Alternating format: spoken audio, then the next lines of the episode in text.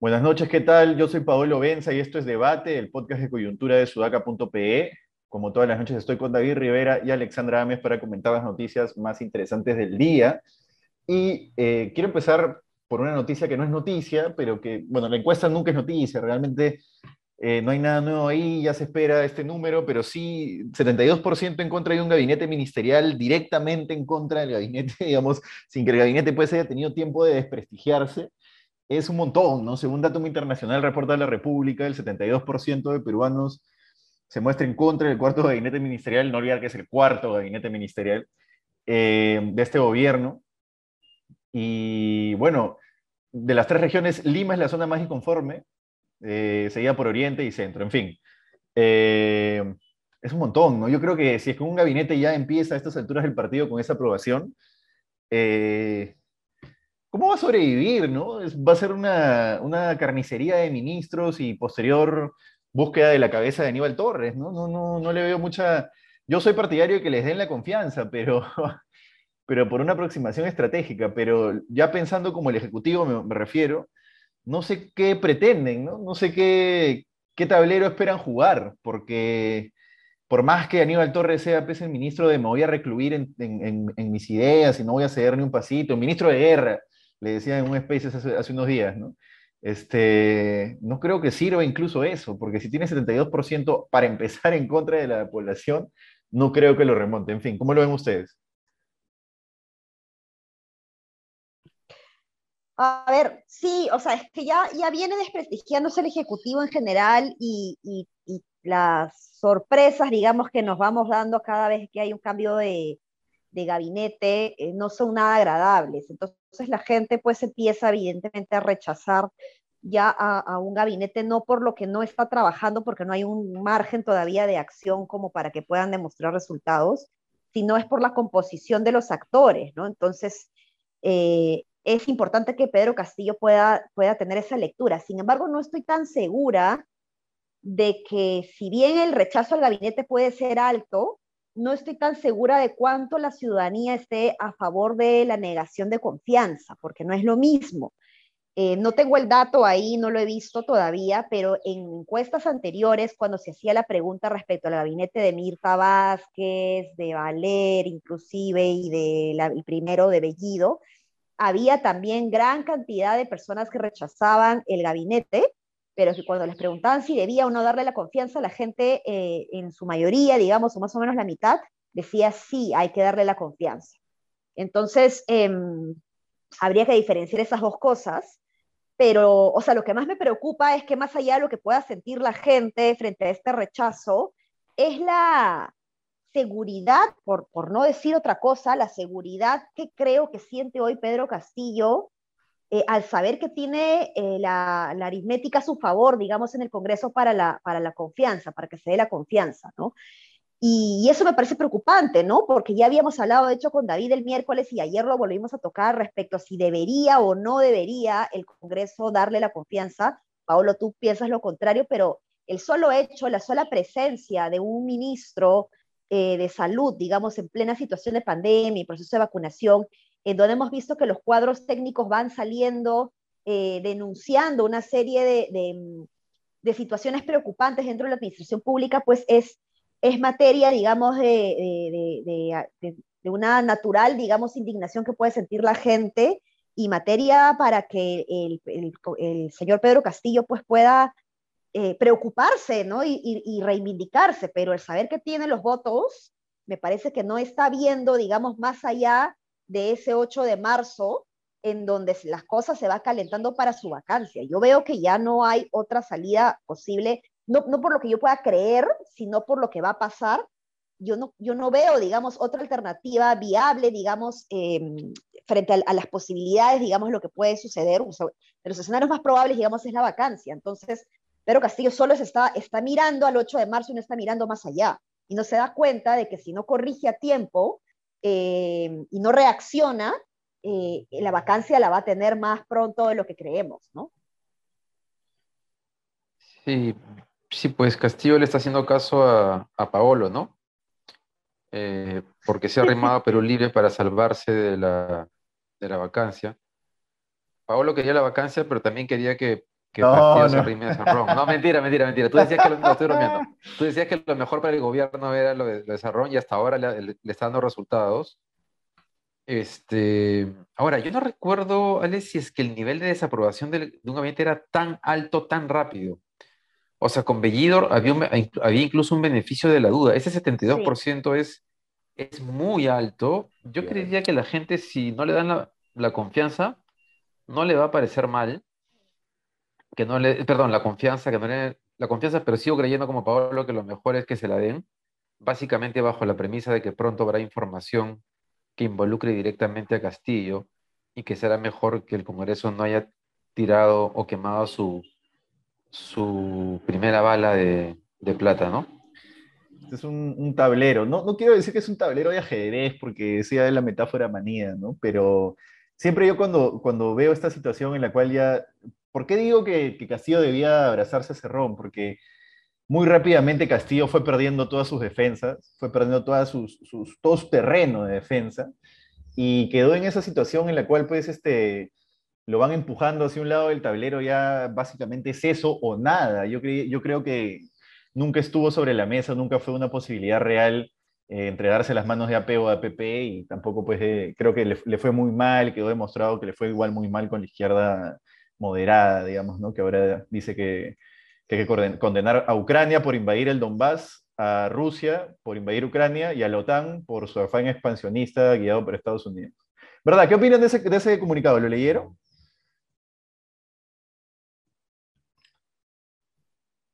Eh, da, dale, David, ¿quieres empezar tú? un desastre. No, yo, sí. un desastre el comunicado, es vergonzoso. Este, hay, hay, una, hay una entrevista que, que, que se ha estado compartiendo, a, ¿cómo se llama? Yuval, este... Ah, el, el, el, autor de Sapiens, ¿se acuerdan? Perdón que estaba buscando que Yuval, Yuval Nova, no me acuerdo, no sé. No bueno, hay, hay, una entrevista muy buena. En, Yuval. Yuval Nova Harari. Eh, una entrevista muy buena que está en YouTube, este, que la hacen en TED, donde explica que, que, Ucrania era una nación mucho antes que hubiesen villas en, en, en Rusia, ¿no? Es decir, o sea, o sea, no porque estuvieron dentro de la Unión Soviética en los últimos, no sé, no sé, antes de la, de la caída del, del muro de Berlín significa que los ucranios per, este, pertenezcan necesariamente a, a, lo, a, la Unión Soviética. Entonces es, es, una nación libre, independiente, mucho antes que existiera la Unión Soviética, así que claro. todo ese rollo del imperialismo y todo lo demás es, este, es absurdo. Yo diría más bien que lo que está en juego ahorita es el imperialismo ruso que está buscando apropiarse nuevamente de ese territorio, ¿no? Claro, además, eh, cuando tú ves a un, a un bully pegándole a un niño en el colegio, no has, lo que no haces es condenar al bully, al niño, y al colegio y al profesor. Es, señor, deje de pegarle al niño, ¿no? Ya después se podrá analizar lo demás, pero se está muriendo gente ahorita claro, como para salir a decir, condeno las acciones armadas de Ucrania en el Donbass, y Rusia, y la OTAN, en fin, no sé. Ale, ¿tú querías decir algo de esto? Sí, no, es que es un poco en la línea de lo que comentábamos ayer, ¿no? Eh, con lo de Verónica Mendoza, digamos, eh, que, o sea, creo que es, es, importante, digamos, rechazar, digamos, estos, estos, estos actos de violencia, digamos, y, y, y sin esa culpa ideológica de creer de que sí. porque no condeno tal cosa, eh, ya me estoy, estoy siendo eh, parte de, de otro grupo, o sea, hay que condenar los hechos, eh, vengan de donde vengan, y eso no nos convierte en aliado de, de, de, de, del opositor, digamos, ¿no? O sea, lo mismo sucede acá en el Perú, y, y perdónenme que lo que traiga, lo traiga la realidad nacional, pero ahora que sucede lo de Castillo, veo un, una muletilla constante cuando, de gente de la izquierda que cuando quiere criticar a Castillo, inmediatamente dice, lo mismo pasa con el Fujimorismo, o porque el Fujimorismo pésimo, no sé qué, ¿no? Y como esa necesidad de que, de, de que tienen que hablar mal del Fujimorismo sí o sí, eh, para, para, como, para, como para demostrarse de que, de que la crítica a Castillo no los hace Fujimoristas, no sé. Sí, esa, esa, vergüenza ideológica, ¿no? Esa necesidad. Sí, como una culpa, una culpa ideológica, ¿no? Yo, yo, yo siempre he visto esos tweets que son, se puede decir esto, pero por si acaso es esto, pero esto, y van poniendo parche tras parche tras parche. Señor, de su opinión nomás, ¿no? Que es, aquí, claro. En fin. Eh, pasemos a otro tema. El, Ejecutivo ha observado el proyecto, eh, perdón, la ley, eh, ha observado la ley que transparenta antecedentes de ministros y establece impedimentos acusados por terrorismo. observó la autógrafa mediante modificaciones, etcétera, y ha estado intentando entender exactamente por qué la ha observado y lo que he entendido es que lo que dicen es que el, Congreso solo tiene tres formas de, intervenir en, los actos del Ejecutivo. Eh, y que esta sería una más y que no corresponde porque no, no está eh, consignado en la Constitución, que sería, y entiendo ya como conclusión, pero es una conclusión mía, que sería una especie de intromisión de poderes. ¿no? Eh, lo creo así, no, no lo veo así. Eso es, me suena más, me sabe más a la excusa de, de las universidades chatarra que dicen respeten mi autonomía, no me fiscalicen, o respeten mi autonomía, no me pongan criterios mínimos de calidad. ¿Cómo lo ven ustedes? Sí, tal cual, ¿no? Porque, mm, o sea, si, si el Ejecutivo va a observar una ley amparándose en la necesidad de la separación de poderes, entonces ya mejor que no haya Congreso, ¿no? O sea, el Congreso está ahí para regular, para mejorar las condiciones de vida, todo lo que quieras, pero también para regular, digamos, lo que puede y, no debe y hasta dónde puede llegar el Ejecutivo. Ese es el balance de poderes justamente. Entonces, eh, ahí están usando, me parece, un pésimo argumento jurídico para no hacer algo que me parece tan normal y básico, ¿no? David. Hola, ¿la perdimos a Leo o terminó? No, terminó, creo. Sí, acá estoy. Sí. Ah, ya, perdón, perdón. Sí, es una excusa. Yo sigo preguntándome cómo Aníbal Torres ha terminado metido en este juego.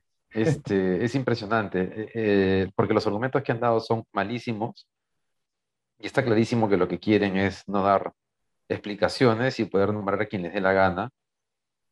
Lo bueno es que el Congreso va a poder este, aprobar esta ley por insistencia, aunque, aunque ahora que lo, ahora, ahora que lo comento, este, ya han salido críticos diciendo que ese tipo, que, esa, que una modificación así requería eh, ser planteada como una reforma constitucional y no como ley.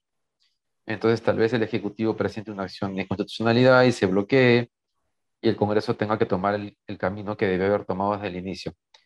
Pero en cualquier caso, para el futuro, la iniciativa es buena y es necesaria y ojalá que se llegue a implementar. Ojalá, ojalá que sí. Pues. Y, un, tema que no quería dejar de tocar, este, que, de hecho lo tocamos nosotros en Sudaca hace unos 3, 4 días ya, con Alonso, un artículo de Alonso Ramos, y que después lo ha tocado también Caretas, lo ha tocado ahora, eh, veo una noticia de la República que son 15 los contratos de las constructoras chinas con la Fiscalía. ¿no? Eh, Caretas le llama el Club del Dragón. Nosotros ahondamos en la buena fortuna de estas empresas que todas, curiosamente, apuestan al 80%, es decir, el mínimo permitido del valor referencial y todas van a sorteo y siempre ganan por sorteo y cuando, ups, algún día no ganaron por sorteo, forzaron la suerte, digamos, ¿no? Al, ganador lo eliminaron con alguna leguleyada y siguieron para adelante. Eh, y Caretas, como les digo, les llama Club del Dragón y el sabor que a mí me dejó esto es, no tenemos salida, Después del Club de la Construcción, que pasemos al Club del Dragón, significa que el sistema en sí mismo está hecho para que eso ocurra. Había una persona que yo conocía, o que conozco, perdón, que, que, me dijo alguna vez algo así como que es un argumento evidentemente que no es aceptable si es que uno quiere que las cosas caminen bien, pero me dijo, así es como funcionan las cosas. Este, eh, me decía, bueno, sí, yo voy a comer un policía porque así es el sistema, el sistema, el sistema está hecho para que yo come, no está hecho para que yo pague una papeleta, me decía esa persona. Yo creo que es exactamente el mismo análisis se puede trasladar a esto. Parece que el sistema estuviera hecho para que mm. las empresas hagan clubs y que así va a tener que funcionar siempre. Y que lo, otro sería rezarle a la Virgencita para que haya una persona de buen corazón o algo así, porque que un club se sustituya por otro después de todo el escándalo que hubo, sin decir que es así, falta que se, que se concluyan investigaciones y tal, pero ya hay indicios suficientes como para hablar del tema, ¿no? Es, es jodido. David, aquí te doy el paso a ti. Sí, este, mira, si solamente en seis meses, siete meses están haciendo eso, pucha, qué, qué cosa hubiesen podido hacer en cinco años, ¿no? Qué, este, qué bestia, ¿no?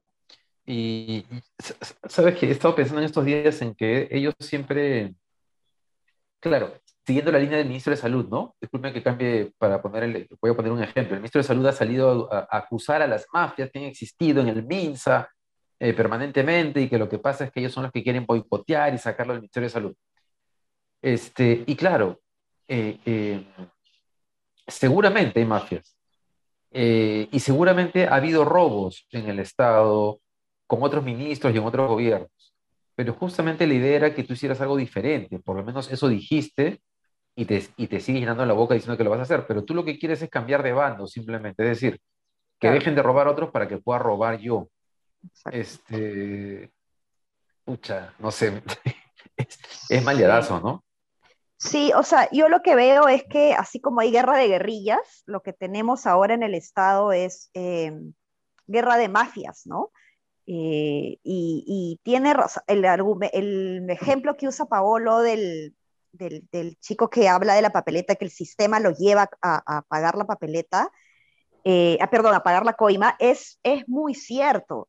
Y eso es lo que tenemos en el Estado. Entonces, todos los esfuerzos, digamos, de, luchar contra la corrupción se diluyen en, este mar, digamos, gigantesco, ya súper enquistado y estructurado que implica la corrupción, eh, eso no quita, sin embargo, que se pueda combatir. Yo creo que justamente eh, los informes que saca la prensa eh, y, los destapes que se señalan terminan siendo eh, aliados justamente de la, de la, de la construcción de o, de, o, de, o, de, mover, digamos, estos, estos pequeños intentos, estos pequeños esfuerzos hacia el camino correcto, digamos, eh, al punto que se termine de vencer. O sea, yo creo que es un trabajo titánico, pero en el que ninguno se debe dar, o sea, ninguna persona proba se debe dar por vencida, porque yo sí tengo fe de que el sistema puede cambiar.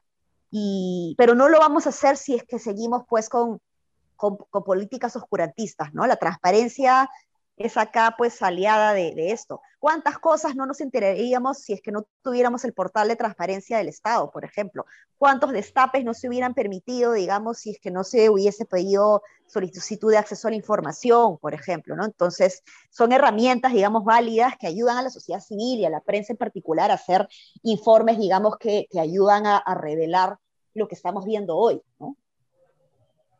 Estamos realmente atacando a la corrupción, Ale? Este, ¿Le estamos haciendo daño a la corrupción? ¿Eso le hace daño a la corrupción? Es, ¿O es como cuando atrapan a un microcomercializador de drogas, mientras que la droga se sigue comercializando y eso es parte de la merma? No sé, eso, esa es la duda que a mí me queda. Sí, claro. Oye, yo, este, dale, dale, David. No, no, dale. No, no, que, no, no, que lo que pasa es que lo que dice Pablo me hace acordar a Narcos México, ¿no? Ya les comenté en otra opción y yo les recomiendo ver Narcos México porque es increíble cómo un país puede seguir avanzando, entre comillas, mientras hasta que se pudre en lo más profundo de su existencia. Pues. Eh, pero es posible, ¿no? ¿Sabes que en la época de PPK, cuando se planteó la reforma política, que hubo una propuesta, hay un artículo que se propuso en ese momento y que fue eliminado porque los congresistas del propio partido bancada no quisieron, este, que era que cualquier persona que, que postulase un cargo de elección popular o incluso que asumiera un alto cargo en el sector público estaba obligado a abrir su secreto bancario y tributario. Y la verdad que esa medida me parece mucho más efectiva para... Eh, y, el de él y el de su entorno, ¿no? Esa medida me parece mucho más efectiva para desincentivar que, las, eh, que los grupos ilegales e informales entren a la política que las medidas de que, que no pueden participar aquellos que tengan sentencia, porque en el Perú, pucha, hasta que tenga sentencia, quién sabe, ¿no? Eh, ojalá que alguien la retome y que se pueda y que se pueda incorporar en algún proceso. Sí, es. Ojalá. Dale, dale. Es que no es una acción, ¿no? No es una única acción, es la combinación, digamos, de, de una serie de acciones que hay que ir implementando, ¿no? O sea, esos requisitos o esos impedimentos son cruciales, o sea, son básicos y, bueno, obvios, ¿no? Tan obvios que, han estado de manera innata, digamos, y al punto de que, de que tenemos pues lo que tenemos ahora en el Estado, ¿no? A, eh, mí me parece fundamental que se, que se apruebe, eh, pero claro, no termina siendo un, o sea, yo sí creo que es un, es un no es un desincentivo, termina siendo un impedimento eh, formal, ¿no? De ley, que simplemente no puedan entrar. Pero si tú sumas eso a los mecanismos de transparencia y si sumas eso a una sociedad civil informada y a una prensa seria, digamos, que no toma partido por nadie, digamos, y que, y que está permanentemente mirando, digamos, la posibilidad de, de, encontrar destapes, o sea, yo sí creo que ayuda. Ahora, ¿qué tanto ayuda para responder la pregunta de Paolo? Eh, o sea, si le estamos haciendo daño a la corrupción en general del sistema, pues yo, creo que lo golpeamos, lo, matamos, no, pero en la medida en la que golpeemos más fuerte, vamos a terminar anulando eh, este sistema, ¿no? Sí, pues el Club de la Construcción demoramos muchos años en descubrirlo y este lo hemos, entre, entre comillas, lo habríamos descubierto rápidamente gracias a los destapes de la prensa. Nada, es, que Odebrecht, financiaba cosas en IPIS, por ejemplo, y, varios periodistas eh, eh, relacionados con IPIS denunciaron, digamos, este, este, este, tipo de cosas, ¿no? Sí es. Exacto. Bueno, se demoraron algunos, ¿no? Pero bueno, se supo, se supo. Este, eso, eso ha sido todo por hoy. Bueno, no sé, si quiere, eh, estábamos antes de empezar el podcast viendo si íbamos a comentar el escándalo de Tel Pozo o la nueva canción de Residente de contra J Balvin, pero aparentemente nuestros intereses artísticos no se alinean. Así que no lo comentaremos por ahora, pero, pero quizás ya en los próximos días que nos empapemos en información. Nada, nos vemos el lunes, buen fin de semana. Coméntenos de qué quieren hablar eh, y nos reencontramos con la venia con la venia del destino el lunes. Hasta el lunes.